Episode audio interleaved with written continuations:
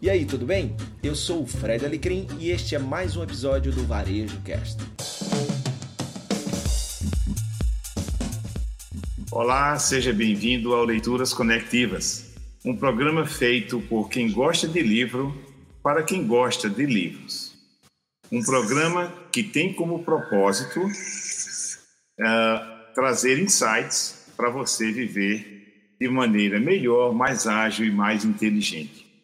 O Leituras Conectivas é um programa onde a gente faz a apresentação de dois livros, seguido de debates.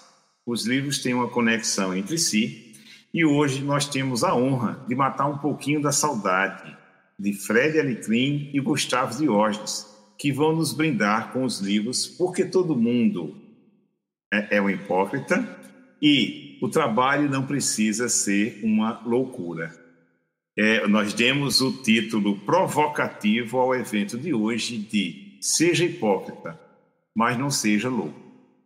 O Fred Alecrim é um empreendedor, escritor e mentor, além de um grande parceiro, amigo e uma pessoa que é, a quem eu devoto muita admiração e respeito.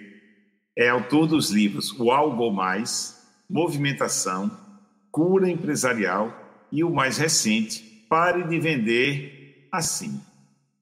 É cofundador do Credere e ativador do, de movimentos no Algo Mais Capacitoria Empresarial. Fred Alecrim, meu amigo, grande satisfação em ter você hoje aqui conosco. Boa noite, doutor Kleber, tudo bem? Boa noite, Gustavo. Boa noite todo mundo que está aí mais uma edição desse projeto que eu amo, dos meus preferidos, que é o Leituras Conectivas. Então, toda vez que o Kleber me procura para saber se eu tenho agenda, tem que ter, né?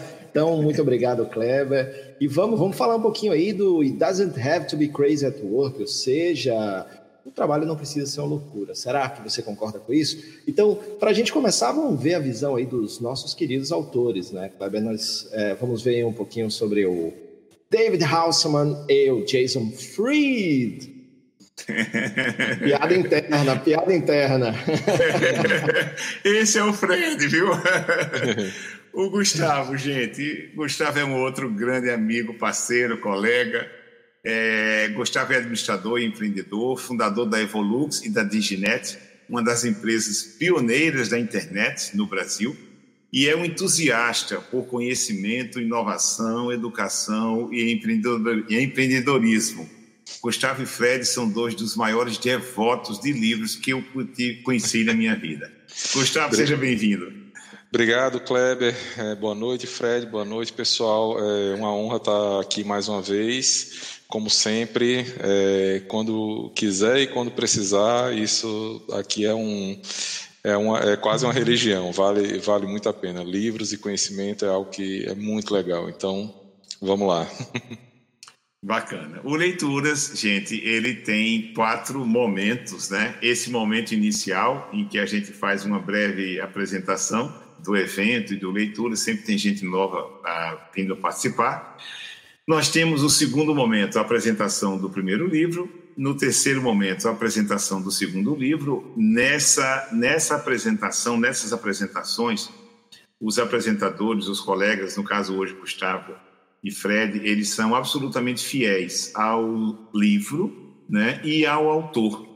A gente não coloca um exemplo, não coloca uma opinião, nada da pessoa. Isso a gente vai colocar no quarto momento, que é o momento dos debates. Né?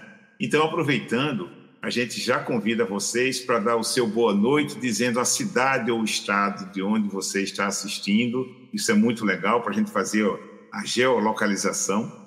Né? Você que ainda não tem, não fez a inscrição no YouTube, se inscreve porque fica mais fácil de você é, participar dos chats. É, fiquem à vontade para colocar os seus comentários, suas sugestões e principalmente as suas provocações e as suas perguntas, porque é isso que anima a nossa noite. Então, indo para o nosso segundo momento, o livro O Trabalho Não Precisa Ser uma Loucura, é interessante que os autores eles escrevem aí no, na capa, né, 80 horas semanais, agenda apertada, ocupado demais, reuniões intermináveis, caixa de entrada de e-mail lotada, prazos surreais, você anda sem dormir, está respondendo e-mails na tarde do domingo, está sem tempo para pensar, é, anda preso no escritório, está virando noite no trabalho e mensagens constantes de manhã, de tarde, de noite, de madrugada, de segunda a domingo. É isso a proposição do Jason Fried e do David Hanson. O Jason Fried é cofundador e CEO da Basecamp.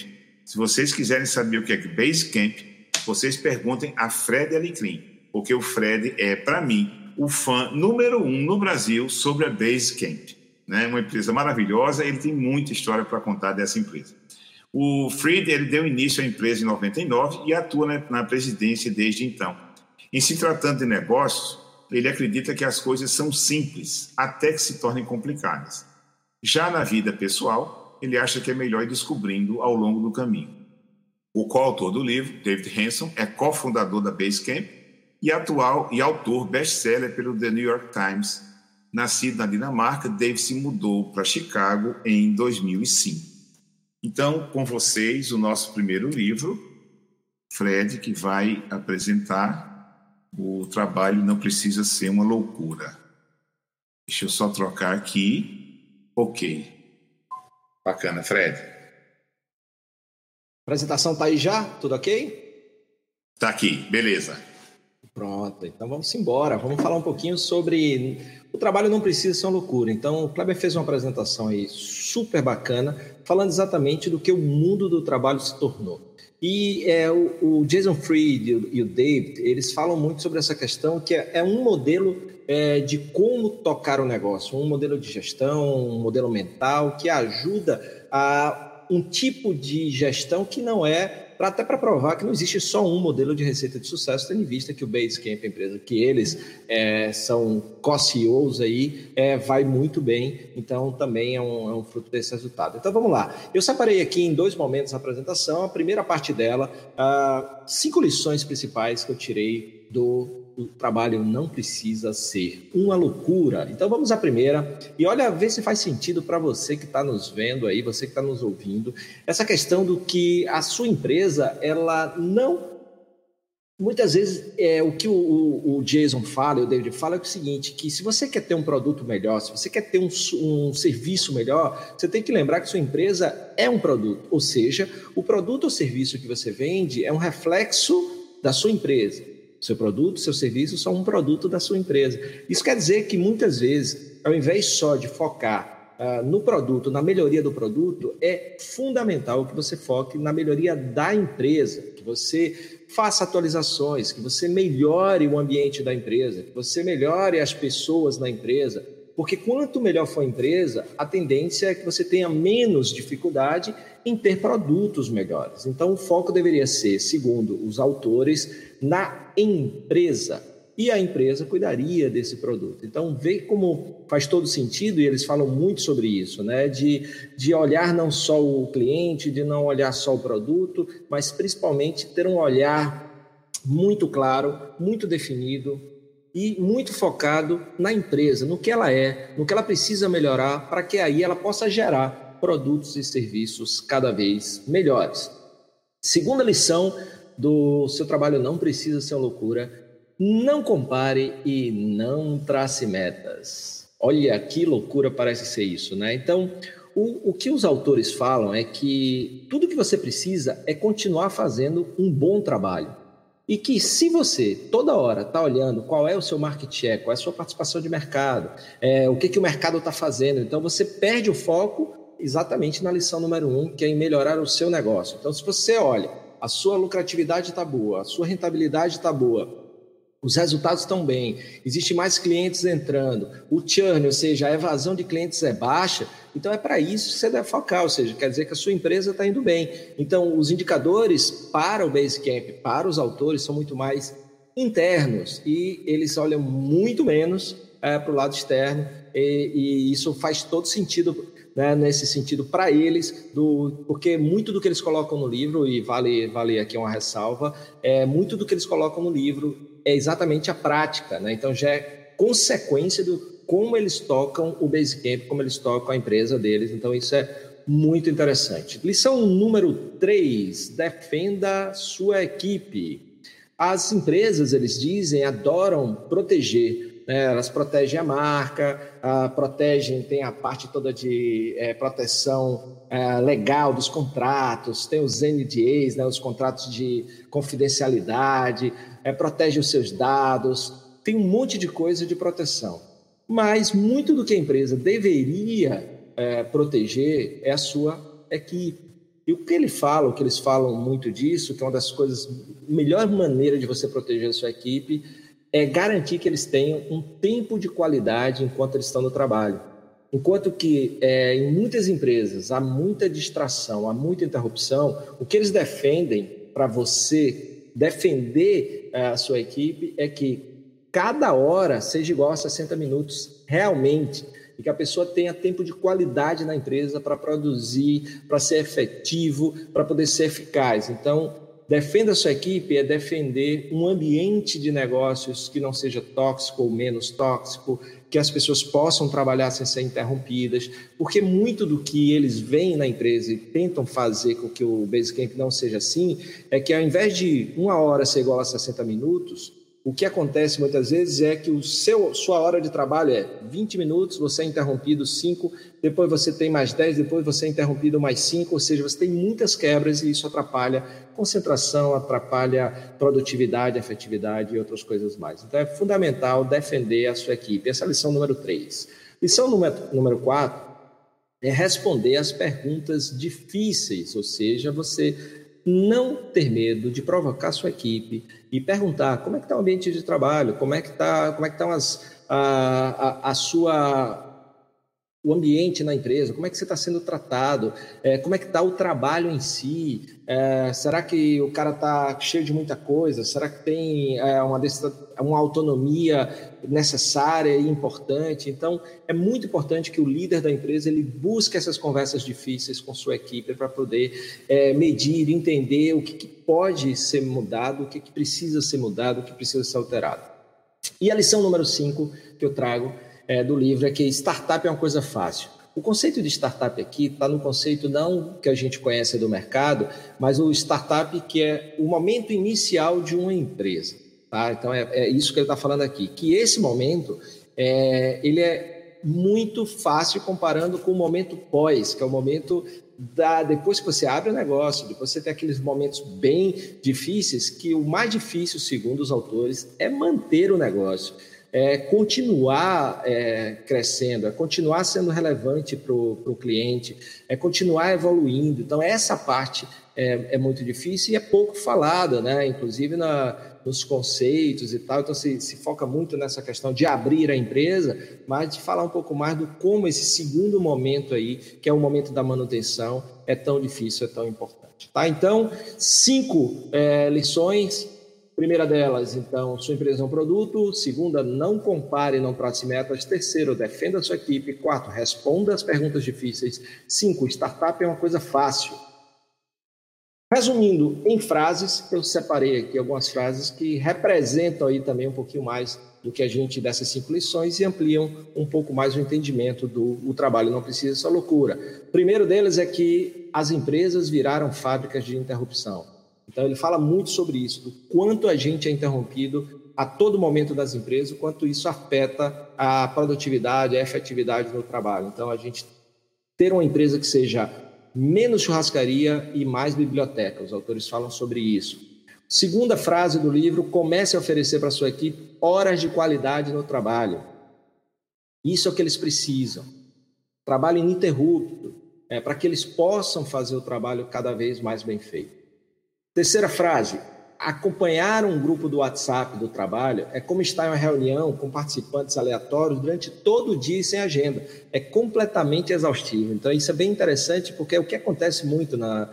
O WhatsApp acaba sendo uma ferramenta de comunicação das empresas, dos líderes com seus colaboradores, é, e, e, grupos são formados, e aqueles grupos é mensagem o dia todo, toda hora é pipocando uma mensagem. Então, você entra numa reunião e ela nunca termina durante o dia todo, ela está sempre ali te tirando daquilo que é importante, que é o trabalho que você está fazendo naquele momento. E além de ser exaustiva, é estressante.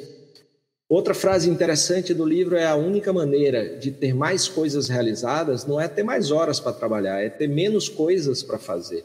Né? Então ele até fala, né? ele usa um termo mais forte, inclusive, ele, você precisa de less bullshit, né? você precisa fazer menos coisas que não importam e fazer mais coisas, é, ter mais foco em coisas que importam. Então priorizar, colocar o que é importante, eliminar aquilo que não é importante, é, perder menos tempo com tarefas que não são essenciais ao negócio. Então se você quer executar mais, são menos to-dos de coisas que são realmente relevantes. Né? Então isso aí é, é super importante. E a última frase, que essa eu acho assim bem impactante, a gente tem mania, né? muitas empresas têm mania de chamar a empresa como a família, e o que ele diz é que as empresas adoram declarar que nós somos uma família. E ele diz, não, nós não somos uma família.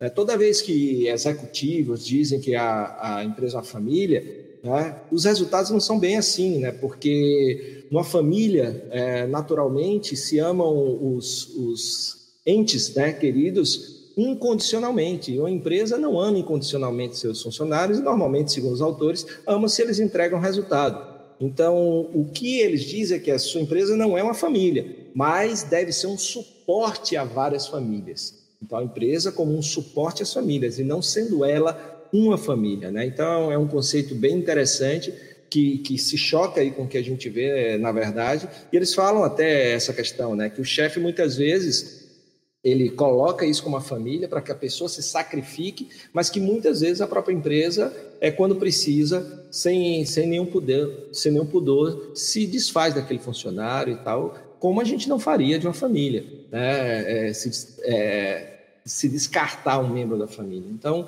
é, a empresa não é a família, mas ela deve ser um suporte às várias famílias que ali é, executam o seu trabalho. Então, esse aí é o, seu trabalho não precisa ser uma loucura. Resumido aqui para o Leituras Conectivas. Muito obrigado.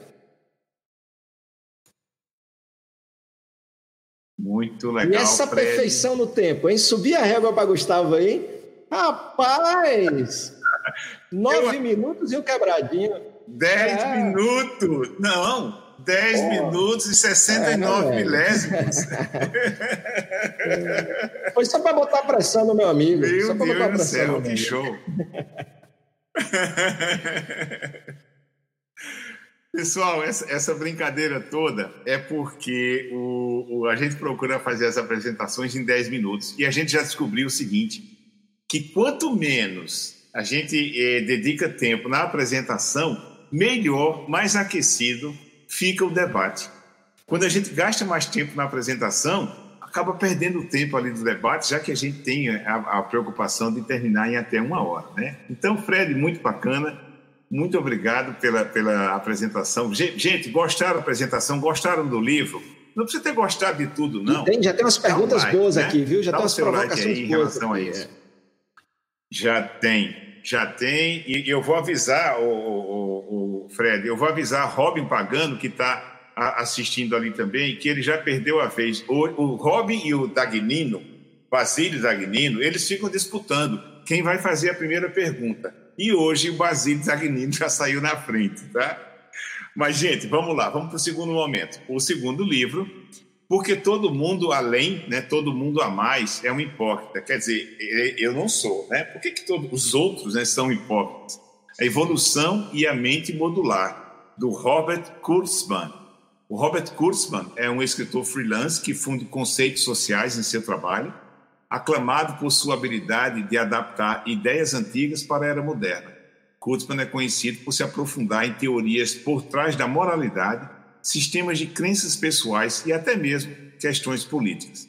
O seu trabalho, que inclui de tudo, desde contribuições em jornais e artigos a textos completos, lhe rendeu mais de 14 mil citações no Google Scholar, que é um dos indicadores de referências né, de citações de autores. Então, nós vamos ter agora Gustavo apresentando esse segundo livro. Gustavo, sucesso. Deixa eu trocar aqui, habilitar a sua apresentação. Eu já habilitei aqui de novo para a Sônia, ver se ela consegue colocar minha apresentação aí. Conseguiu? Tá. Tranquilo, Pronto. tá ótimo. Pessoal, boa noite, obrigado. Uma honra estar apresentando de novo e vamos começar. É, então, por que, que todo mundo, menos eu, é hipócrita, o livro A Evolução e a Mente Modular, do Robert Kurzban? Né? A apresentação dele já, já foi feita pelo Kleber. O livro é dividido em 10 capítulos, é, abordando aspectos distintos da é, psicologia evolucionista, certo? E ele começa com, com a afirmação, né, uma constatação. Por que, que a mente humana que evoluiu alcançou feitos tão incríveis como curar doenças e pisar na lua, é, a gente todo dia toma decisões tão, tão, tão horríveis, tão, tão ruins, né? E ele fala que o livro ele foi é, escrito não para explicar que nós somos muito melhores do que imaginamos, mas sim para explicar por que é que nós agimos da forma que agimos, né? Então, é, a ideia é essa do, do livro e da, e da psicologia evolucionista. Então, a primeira pergunta da psicologia evolucionista é como a mente humana se tornou inteligente.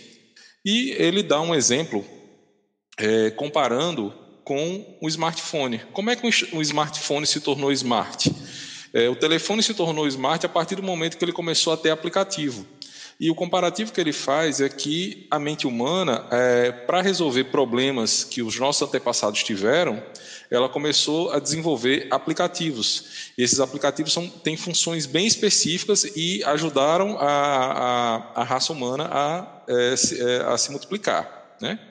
E que módulos, ou que módulos ou aplicativos são esses que nós, que nós temos na nossa mente? Nós temos módulos que nos fazem é, fazer amizades, identificar o perigo, tem a comunicação oral, escolher, escolher uma, uma comida, é, evitar uma comida que é, que é, venenosa, ou buscar as, as, as comidas que são mais calóricas, estratégia social e julgamento moral, certo? E aí vem alguns conceitos baseados em que a nossa inteligência vem de nós termos vários módulos, certo? E o fato de nós termos é, vários desses módulos na, na, na, na nossa mente. Então, baseado na modularidade, nós temos o conceito de é, o que pensamos e fazemos depende de qual módulo está no comando a cada momento, ou seja, um módulo pode estar puxando mais, a gente sabe quando tem aquele módulo da fome, está puxando mais a, a, a, o, o, pensamento naquela hora, a gente diz, não, não, vamos, não, vamos, não faça feira de, de, de, barriga vazia, né? Então a gente entende que um módulo pode, pode, estar, pode estar no comando, né? E a outra eh, questão que ele fala eh, de modularidade é que nós podemos ter duas certezas contraditórias ao mesmo tempo. Né? E aí, para dar um exemplo disso, né, ele tem um exemplo dessa, dessa, dessa imagem, que a gente olhando essa imagem, a gente vê claramente que o quadrado A, é, em, o quadrado em torno da letra A é mais escuro do que o quadrado em torno da letra B.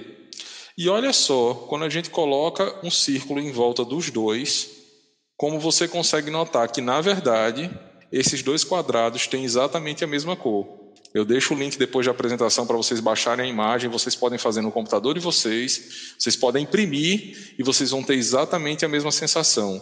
Se eu tiro os quadrados, você acha que o quadrado B é mais claro, o quadrado em torno da letra B é mais claro, e na hora que eu circulo esses dois quadrados, isolo eles do resto da imagem, a gente vê que eles têm exatamente a mesma cor. Então, o que é que a gente tem? A gente tem a nossa mente com uma informação é, que a gente sabe com a mente consciente que as duas cores são iguais, mas nós estamos vendo cores diferentes. Então, nós temos informações contraditórias ao mesmo tempo em módulos distintos da, da, da nossa mente. E aí vem o conceito, o terceiro conceito de modularidade, que a nossa mente consciente é um mero assessor de imprensa dos demais módulos. Então, ele fala que é, é como se é, o, no, o, o nosso, o, a nossa mente consciente é como se fosse o porta-voz de um político de, de, um, de um presidente que fala ou faz uma coisa e o assessor tem que explicar e dar razão para aquilo ali, mesmo sem saber é, os detalhes por que, que aquilo foi feito. Né? E, e, ele explica que o assessor de imprensa ou a, a, a nossa mente consciente né, é, não tem acesso a todos os módulos e fatos. E ele dá vários exemplos e experimentos em que as pessoas tomam decisões quando um módulo está tá influenciando aquela decisão, mas a pessoa não tem acesso àquilo ali, então ela explica de outra forma. Então, nós, às vezes, nós somos influ, influenciados pela posição de algo, por uma palavra, por uma cor, e nós não sabemos explicar por que, é que nós estamos sendo influenciados, porque os módulos que é, geram as nossas ações nem sempre são módulos que têm acesso a se expressar verbalmente, certo? E aí ele vem com um conceito bem é é, é, é, é, provocativo, né? que ele fala o seguinte: a verdade pode ser prejudicial, né? nesse contexto da modularidade, qual é a utilidade da, da, da verdade numa mente modular? E aí ele faz uma diferenciação entre o contexto natural e o contexto social. No contexto natural, para o ser humano entender que é, uma planta é venenosa, por exemplo, uma fruta é venenosa e você não deve se alimentar dela, ou que certo animal é perigoso e você não deve se aproximar dele, é extremamente importante. Quanto mais próximo você tiver da verdade, melhor. Mas no contexto social, é, isso já não se reproduz, e o ser humano é um ser extremamente social. Ou seja, nós temos aplicativos que mostram, por exemplo, no contexto social, se você sabe é, que o, o líder, é, é, é, aquele líder que, vo, que, que você segue, ou aquele político que, que, que, que, você, que você acompanha, cometeu algo de, de errado, automaticamente você, se ah, você saber aquela verdade e você expressar aquela verdade pode lhe excluir daquele grupo, porque o grupo social depende de, de uma aceitação. Então, é mais interessante que você não saiba ou que você procure motivos para não saber daquela verdade, né? É, e aí ele, ele fala também de, de, um outro, de, um, de um outro fato relevante, que a ignorância pode ser uma vantagem, e nesse mesmo contexto ele fala que sim, a ignorância no contexto social pode ser uma vantagem, porque no contexto eh, social a ignorância nos torna confiantes. Né? E a confiança gera admiração e relacionamento, mesmo que isso seja baseado na ignorância dos próprios erros. Ou seja, aquele líder confiante que aponta a solução e a saída é por esse lado, e todo mundo segue porque a pessoa tem confiança, mal sabem as pessoas que é, aquela pessoa pode estar simplesmente errada. E quanto mais errada e quanto menos ela souber que ela está errada, mais confiante ela vai ser. Então, é, socialmente, a ignorância pode, pode, pode, ter uma vantagem, a gente tem que tomar muito cuidado com isso. Né?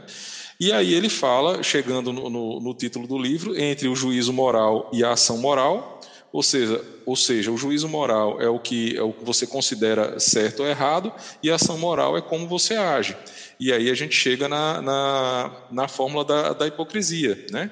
Porque o juízo moral, o exemplo que ele dá é o caso, por exemplo, de um, de um governador é, de um estado americano que a base de, de, de campanha dele era lutar contra a corrupção e ele foi é, preso por aceitar propina. Então, é o, a fórmula da hipocrisia é você tem um módulo moral que condena, você tem um módulo de desejo que incentiva, e você tem um módulo racional que tenta explicar e racionalizar esse, esse conflito entre, entre esses dois módulos, certo? E aí, é, ele conclui que os humanos parecem se, se importar e muito com o que os outros humanos estão fazendo. Por exemplo, seja inalando folhas ou falando palavras mágicas. E nós não somente nos importamos, mas insistimos em que as pessoas sejam punidas por isso, certo? Ele fala que nós temos módulos especialmente eficientes em condenar o comportamento social dos outros, é mais do que o nosso, né?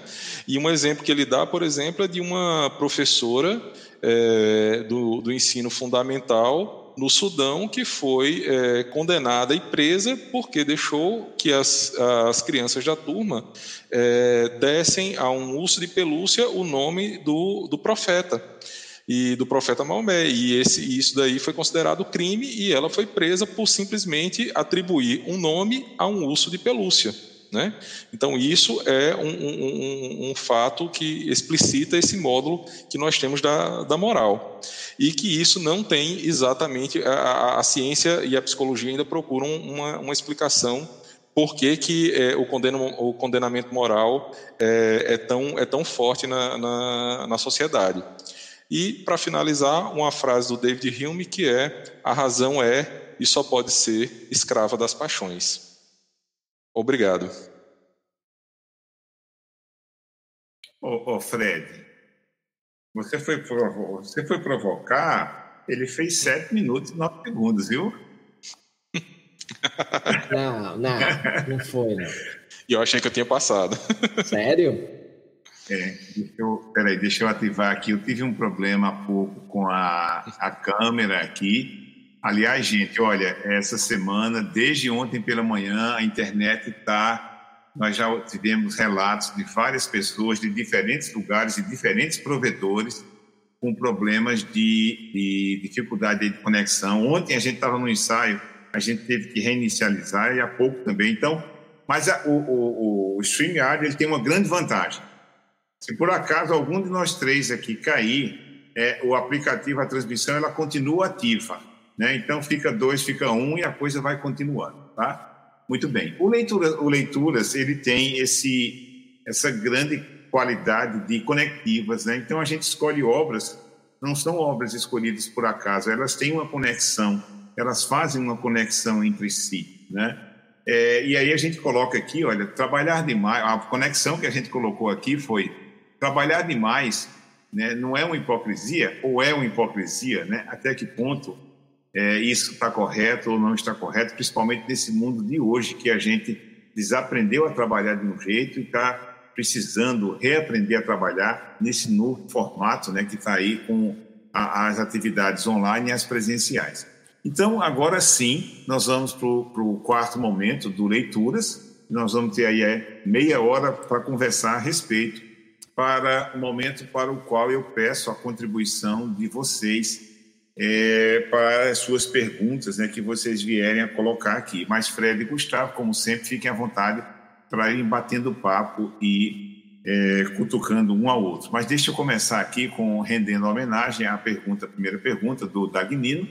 E eu já vou adiantando, Fred, que aquele negócio de meta tinha que ter, uhum. viu? Porque é a segunda pergunta, vem na sequência aí. Né? É, o Basílio Dagnino coloca o seguinte, ó. É, Deixa eu ativar aqui. Ouvi hoje. Minha empresa foi comprada por outra enorme. O amor de parte da nova aqui dentro acabou. Como ser uma grande empresa mantendo o amor aos empregados? Essa pergunta, Fred, foi colocada durante a sua apresentação, então eu vou passar já primeiro aí para você. Massa, Basílio, obrigado pela participação, obrigado pela pergunta. É, esse, esse é um grande desafio, né? É, o que o, o, livro traz, que eu acho muito interessante, é exatamente, e faz todo sentido, parece até que não, né, Gustavo, mas é muita hipocrisia, muitas vezes, é, a gente tratar a empresa de algumas formas que, na verdade, no dia a dia, eu me lembro de ter assistido o, o Tivita, né, Roberto Tivita, falar quem você contrata, como trata, né, uma coisa essencial. É, e, e, respondendo a tua pergunta, nesse grande desafio, é, tudo depende disso, né? porque a cultura do negócio começa na contratação. Então, quem você contrata, como você trata lá dentro, e como é que é hoje o que a gente está falando de, de, jornada do funcionário? Né? Se fala só aquilo que ó, a empresa é um produto. Na hora que eu só falo de customer experience, né, ou a experiência do consumidor, sem falar do employee experience, sem falar da jornada do funcionário, está faltando uma parte. E o que acontece desse desengajamento que você falou, Basílio, é porque, primeiro, a empresa menor você tinha ali um vínculo. E aí, muitas vezes, esse vínculo é feito desde o momento que você, você conhece o dono, está todo mundo ali. Então, você tem aquela, aquela questão da história da empresa que faz parte da sua vida. Na hora que chega uma empresa, a questão não é o tamanho dela, a questão é você fazer uma transição de cultura que veja que vai ter gente que vai se encaixar na nova cultura, vai ter gente que não vai se encaixar, mas ter cuidado nessa transição é muito importante. Né? Então, acho que é por aí, é, é fazer bem essa transição e ter muito clara a cultura, que tipo de pessoa vai encaixar naquela cultura e a partir daí fazer essa política de cuidar bem dessa jornada do colaborador lá dentro, que envolve não sempre trabalhar demais, só quando for necessário, né? E puxando aqui para o livro, é que uma das frases que, que eu não coloquei, mas que são interessantes, é que aqui no Basecamp, como eles falam, não há armadilhas, que é uma coisa que esse mundo novo trouxe, quer botar um monte de, de coisas engraçadas, legaisinhas, então você tem chopp, você tem é, ping-pong e tal, e aí o cara acaba ficando muito mais na empresa, trabalha mais, achando o máximo. Mas na verdade a vida está desequilibrada e acaba se tornando estressante, cansativa, e o trabalho é uma dessas fontes. Então a própria empresa também tem que ser fonte de dar suporte à família, ou seja, equilíbrio na vida. Quer comentar, Gustavo? Não, legal, é, é, isso mesmo, essa questão do, do, do, alinhamento, quando você vai vender uma empresa, o alinhamento com a empresa maior, isso daí é, deve ser bem, bem feito e, e, bem pensado, e deve ser bem trabalhado, e realmente se não houver isso daí, vai, pode, vai ou pode ser um trauma muito grande, pra, pra principalmente para a empresa que é comprada. A empresa que é comprada, ela está meio que entregue para a empresa maior.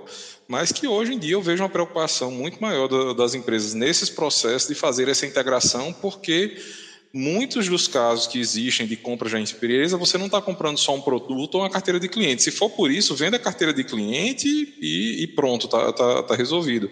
Em muitos casos existe o que chama do acquihire, né? que é quando a pessoa compra a, a, a empresa, mas na verdade ela está pensando nos colaboradores. E se ela está pensando nos colaboradores, ela tem que se preocupar e muito com essa integração, com receber essas pessoas e acolher elas bem dentro da empresa.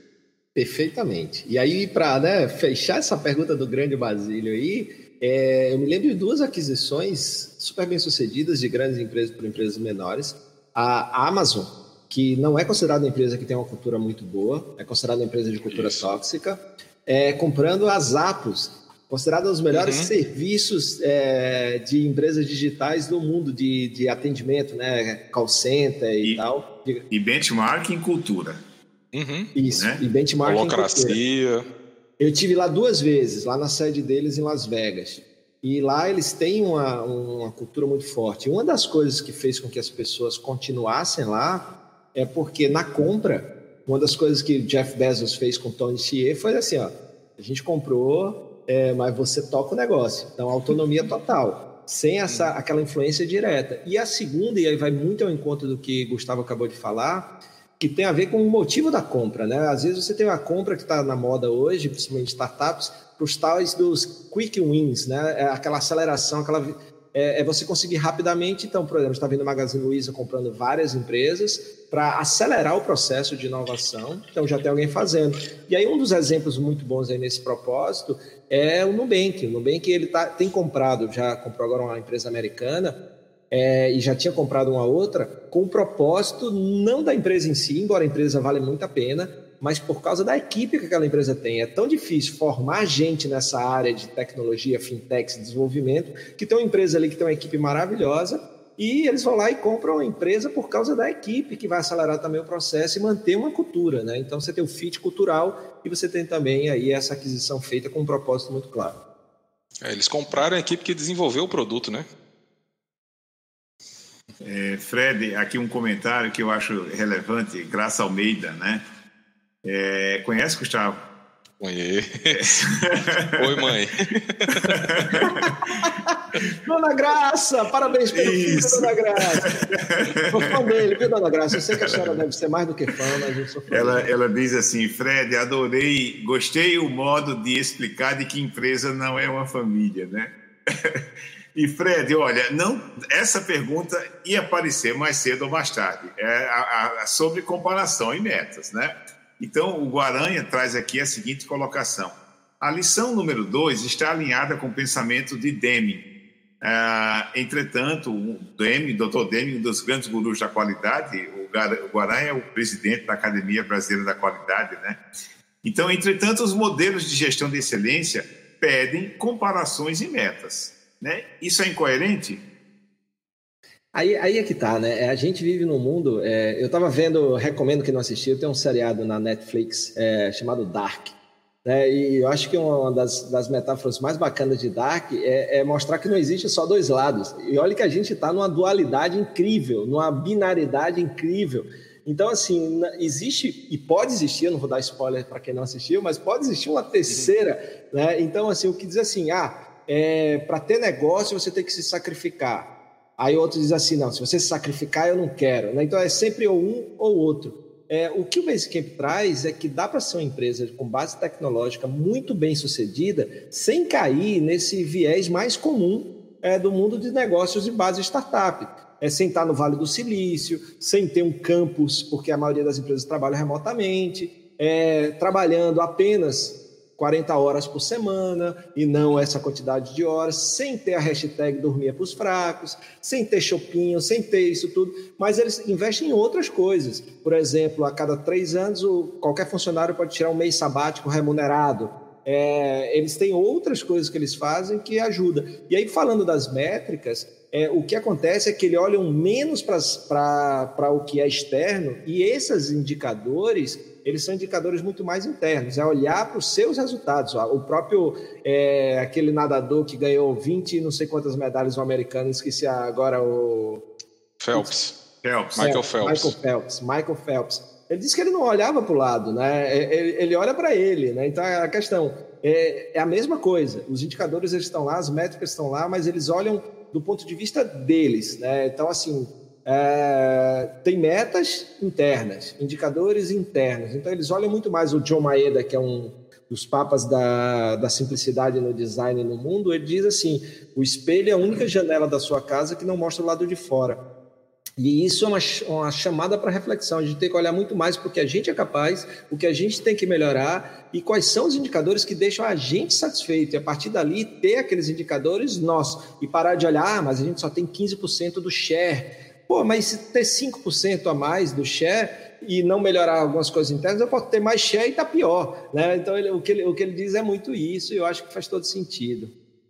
Você sabe, Fred, que quando você me falou dessa ideia do livro, de não usar meta e não comparar, nossa, parece o contrassenso, e por isso a pergunta lá do, do, do Guaranha. Mas aí tem uma coisa interessante. Há um livro clássico de gestão, que é o Feitas para Durar, que foi publicado em 95, foi fruto de cinco anos de pesquisa. Eles compararam as melhores empresas no, no determinado segmento com a segunda melhor empresa. Né? Então, na época, eles compararam a Boeing com a McDonnell Douglas, né? que depois foi comprada pela própria Boeing. A Airbus era menor. É, eles compararam assim, Ford com GM. Não compararam uma, uma empresa top com uma empresa boa. E uma das conclusões que eles chegaram foi o seguinte: as melhores empresas elas não procuravam superar o concorrente, elas procuravam se superar.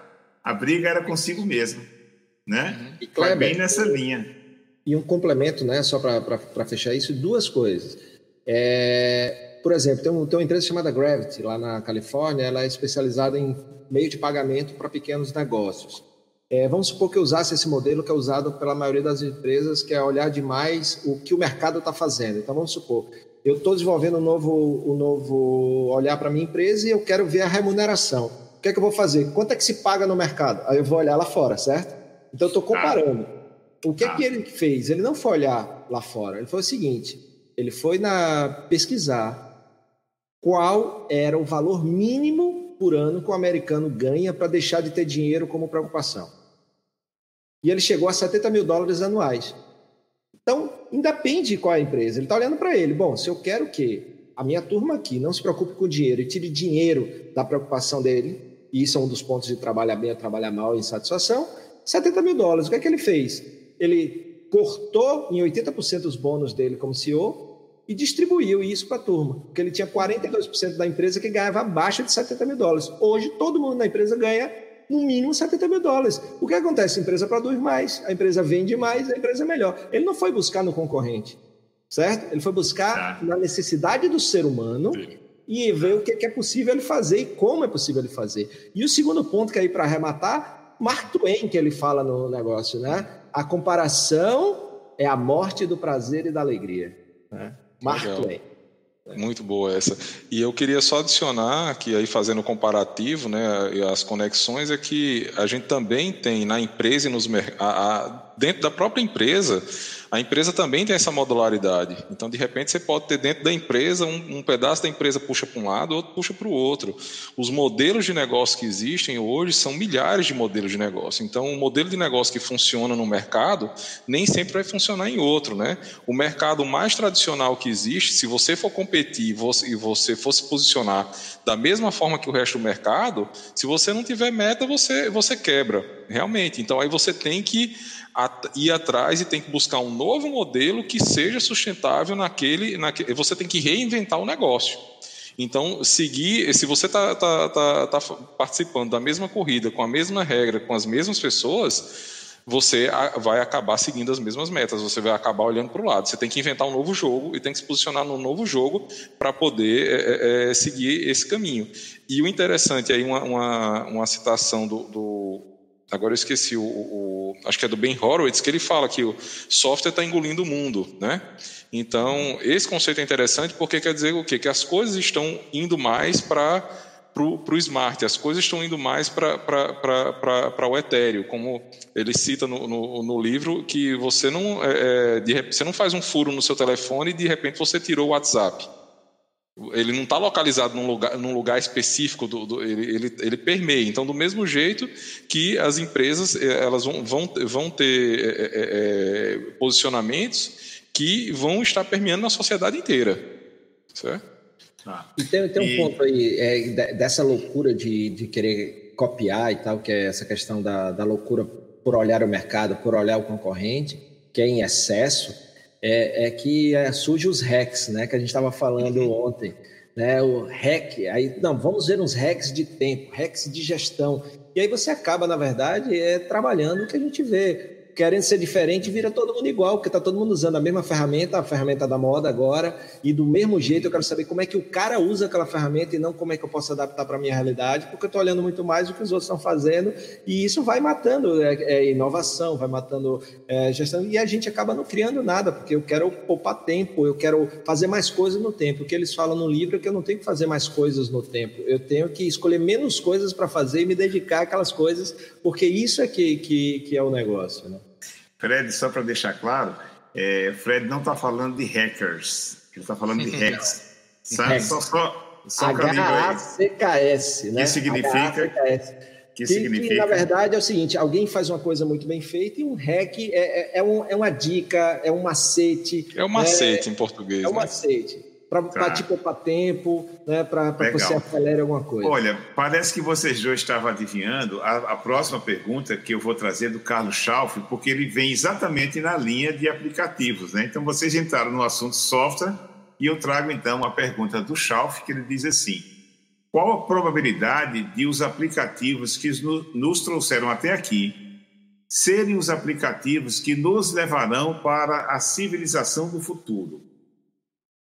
É, enquanto, enquanto o Gustavo pensa para dar resposta, Schauf, só para dizer aqui, o Gustavo é, é, ele, é, ele é CEO né, de uma empresa de software. é, é, olha, isso daí tem relação com esse livro como base, mas especialmente em outro livro que, que toca bem nesse assunto aí, é exatamente levantando o ponto o seguinte, que nós temos basicamente o mesmo hardware, já há alguns milhares de anos. Né? Então, o cérebro humano não evoluiu tanto assim nos últimos 50 mil anos. Tudo que a gente tem são aplicativos que estão sendo aplicativos novos que a gente está desenvolvendo tá, e estão instalando em cima dessa, dessa, dessa infraestrutura que desse hardware que nós temos que foi e se desenvolveu para nossa sobrevivência nos últimos é, alguns milhões de anos, né? Então, é, Existe um, um, uma questão que a gente está movendo em cima de, de, de, camadas, colocando uma camada em cima da outra, mas tudo que a gente está aprendendo e está tá se desenvolvendo é, culturalmente, ou seja, a, a cultura é, é, o, é o fator de software mais novo que nós temos, né? A linguagem é o primeiro que permite a gente, a, a gente pensar, e aí depois da linguagem vem a escrita, que, que torna aquele, a, o nosso hard drive para guardar aquele transmitir aquela informação, e depois vem a cultura, que é o que é, é, garante é, é a permear esses, esses conhecimentos. Mas isso tudo é feito apontando para o passado. Então a gente realmente vai passar por, um, por, por grandes adaptações, porque a gente ainda vai passar milhares de anos baseado nesse mesmo hardware e a, a nossa mente é, tentando ir para outros lados, porque a cultura se desenvolve muito mais rápido do que o hardware que, no, que nós temos. E aí tem outras teorias que se, que se, a gente for entrar, a gente vai, entrar, vai enveredar um pouco pela ficção científica, mas é, o que nós temos é que realmente o, o, a ferramenta que nós temos hoje e o app que nós temos hoje para isso é a cultura. A cultura é a adaptação da, da, da, da, mente, da mente humana contínua e incessante. Então, um dos fatos, um dos pontos que, que entra em vários pontos aí que, que, que o Fred falou também, é que a gente tem uma, uma é, a gente tem o, o, o que é o objetivo, o, o que existe, a gente tem o que é subjetivo, que é o que a pessoa interpreta, mas o que mais muda é o intersubjetivo, é o que todos nós concordamos que, que, que é, é, em conjunto. Esse intersubjetivo é que vai mudando com o tempo. Então, é, hoje a gente concorda que se tiver um papelzinho colorido com um número lá é, escrito nele, eu posso pegar esse papelzinho e entregar para uma outra pessoa e a pessoa me entrega um bem em troca daquele pedacinho de papel. E isso daí é só um acordo entre cavalheiros, porque aquele pedaço de papel não, não, não tem valor intrínseco nenhum, certo? Então, essa intersubjetividade é o, que, é o que evolui. Esse aplicativo, esse principal aplicativo, que é a principal ferramenta que nós temos, é exatamente esse, da cultura. Fred, quer comentar? Show de bola. Bacana. Joia. Eu vou trazer então a próxima pergunta aqui do Francisco Dalcenter é, que ele pergunta o seguinte: como falar para o cliente que fazer três reuniões seguidas diariamente na hora do almoço prejudica o almoço de todos os participantes? isso é fantástico, Francisco. Adorei. Primeira coisa, isso tem que estar na cultura do negócio. É, isso é uma coisa que acontece no Basecamp. É, por exemplo, no Credere, a, a, startup que eu tenho, a gente usa o Basecamp já há uns três anos ou mais. É, lá, a gente automaticamente, 18 horas, né, já não, ninguém recebe notificação, porque claro que vai acontecer dias que sucesso do cliente, desenvolvedores vão precisar trabalhar numa, numa emergência, mas isso não pode ser o normal da empresa, a rotina da empresa. A gente tem que estimular que eles tenham uma vida fora da empresa. Inclusive, uma das, das nossas coisas é que a vida não é só trabalho, existem coisas além do trabalho e a gente diz isso muito para as pessoas. Mas isso tem que estar na cultura. Né? Você precisa, é, muitas vezes, educar o seu consumidor, o seu cliente. Muitas vezes, quem precisa de upgrade não é o produto, não é o serviço, é o, é o, é o cliente. E a empresa precisa se posicionar é, como, como é que é feito, como que não é feito. E, e, Porque, por exemplo, no livro eles falam uma coisa que eu acho muito interessante: reuniões deveriam ocorrer sempre em último caso, principalmente as maiores. Né? Porque muitas vezes a gente tem excesso de reunião, é aquele negócio. Né? Antes era, era reunião, agora é Zoom, é Webex, é Teams, é, ou seja, tudo é, ei, tá aqui o link, vamos se reunir, ou então é o WhatsApp. Né? Então, assim, o próprio cliente tem que saber os horários que você, que você trabalha e os horários que você vai atender. Isso tem que ser combinado desde o início, né? Combinado não ser caro agora. Pode haver exceções, isso só não pode ser rotina. Gustavo, se você me permitir, uhum. antes de você comentar também, eu queria só pedir a Fred, já que o Basecamp foi tão citado aqui hoje, e ele referenciou que ele usa na empresa dele, rapidamente o que é o Basecamp.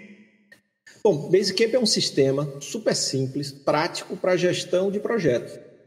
Mas ele é, ele, é, ele é simples e prático, tanto que se você diz assim, ah, mas eu queria que tivesse isso, aí você manda um e-mail para eles, ah, eu queria que tivesse isso, bicho, não vai ter, porque a gente quer fazer isso. O que você quer? Tem o Trello, tem não sei o quê, tem não sei o quê, tem não sei o quê. O nosso é para isso. Né? Então, eles chegaram no modelo de, de, de sistema de gestão de projetos, mas principalmente a comunicação entre as equipes, é, que é fantástico. E eu estava falando com vocês né, ontem, eles acabaram de desenvolver uma solução é, que é a evolução do e-mail, que é o REI, que também é fantástico. Então, os caras têm uma visão muito boa. E assim, é aquele negócio, a gente pode não concordar, a gente pode não achar que faz sentido, mas isso está refletindo em resultados e que mostra que não existe um modelo de negócio apenas. Eu digo muito isso. Você tem a Disney, né? E você tem a Universal, são totalmente diferentes e os dois são bem sucedidos. Né? O que você tem que ver é olhar menos para os outros e ver qual é o que se encaixa primeiro na sua forma de o que você quer como empresa e na cultura que você quer ter como empresa. Né?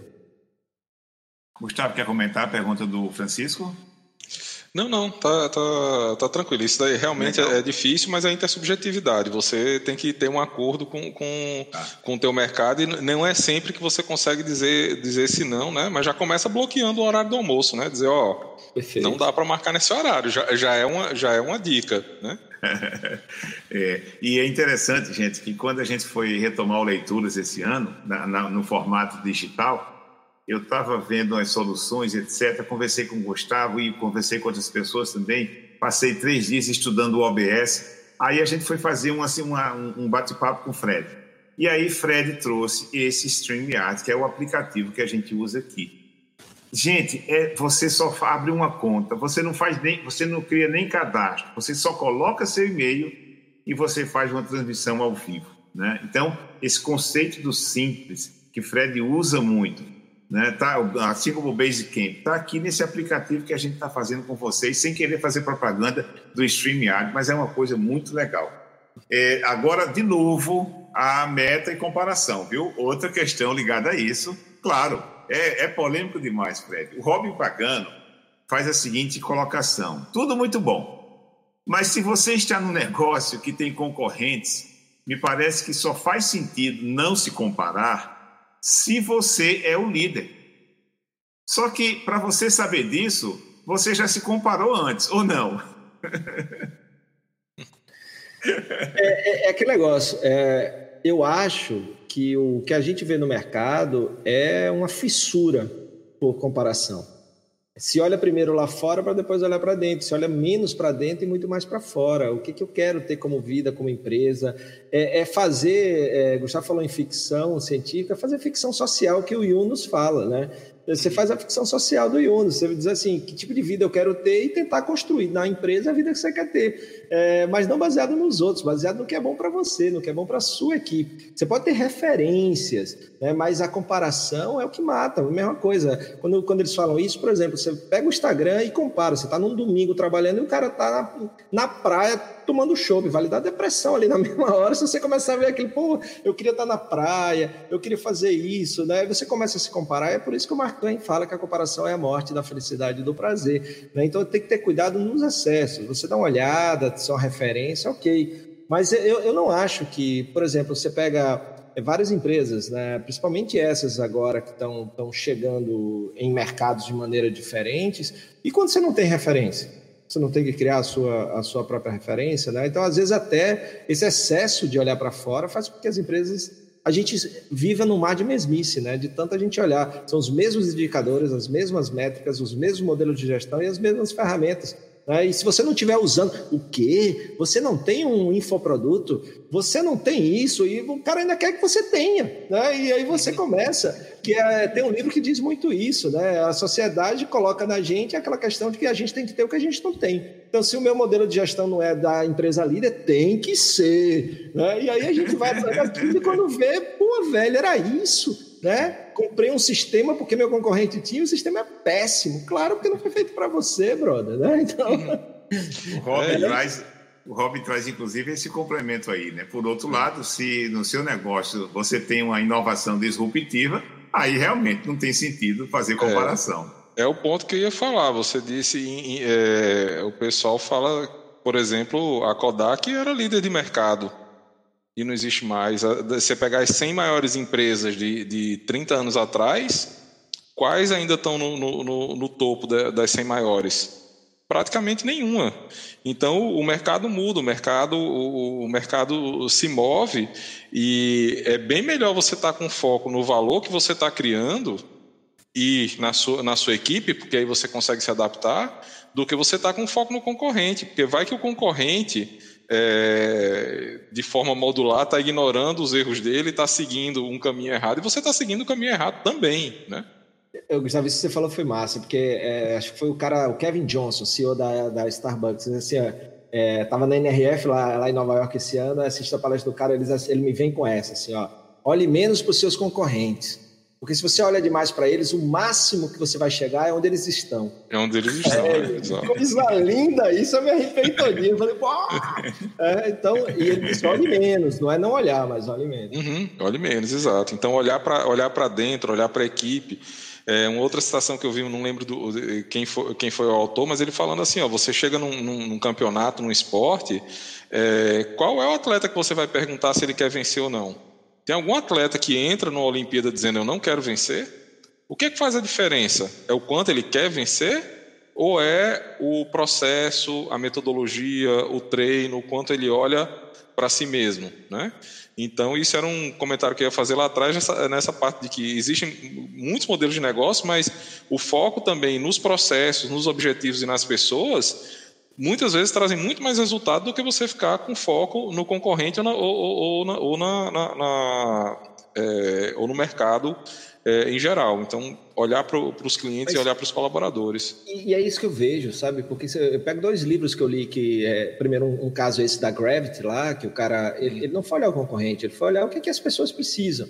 Né? Então, ele foi lá e não tinha isso. E o segundo é o PIC, né? É, que é um livro muito bacana, eu também assisti a palestra do cara, é, do autor, me, me falhou agora, mas ele, ele tinha a maior rede de hotéis boutique dos Estados Unidos e quebrou na, na, na crise de 2009. E aí é, ele ia fechar tudo e estava na biblioteca e pegou Maslow para ler. Uhum. E aí ele foi uhum. estudar hierarquia das necessidades, foi estudar Maslow e ele criou um modelo que era para atender as necessidades do investidor, é, dos stakeholders, stockholders, stakeholders da equipe. Então ele fez uma mandala lá, onde ele tem o, o, as necessidades básicas para serem atendidas de cada um desses e ele deu o salto, pô, né? Então, mas mais uma vez, tudo olhando, buscando a essência do negócio, né? Legal. O Carlos Schauff, é inclusive, Chip, faz. Chip Conley, Chip Conley, lembrei o nome dele, Chip Conley. O livro é PIC. Tem um comentário aqui do Carlos Schauff, ele até diz: parece que Gravity achou e estudou a verdadeira força competitiva, a dedicação dos empregados sem preocupações funcionais, é, financeiras, né? que é bem diferente de você se preocupar somente com o concorrente. Mas, gente, uma hora estourou o nosso tempo. A, a, a, o Instagram corta, o YouTube é um pouquinho mais educado, né? Então deixa a gente terminar de maneira mais gentil né, mais respeitosa. E por isso eu passo a palavra, então, aqui a, a Gustavo e Fred, para eles fazerem seus comentários, suas considerações finais a respeito aí desse debate, desses dois livros e da vida, né? Não, Kleber, mais uma noite. É... Vai lá, Fred. e aí a gente vai começar junto, quer ver? Bem, só agradecer, muito obrigado.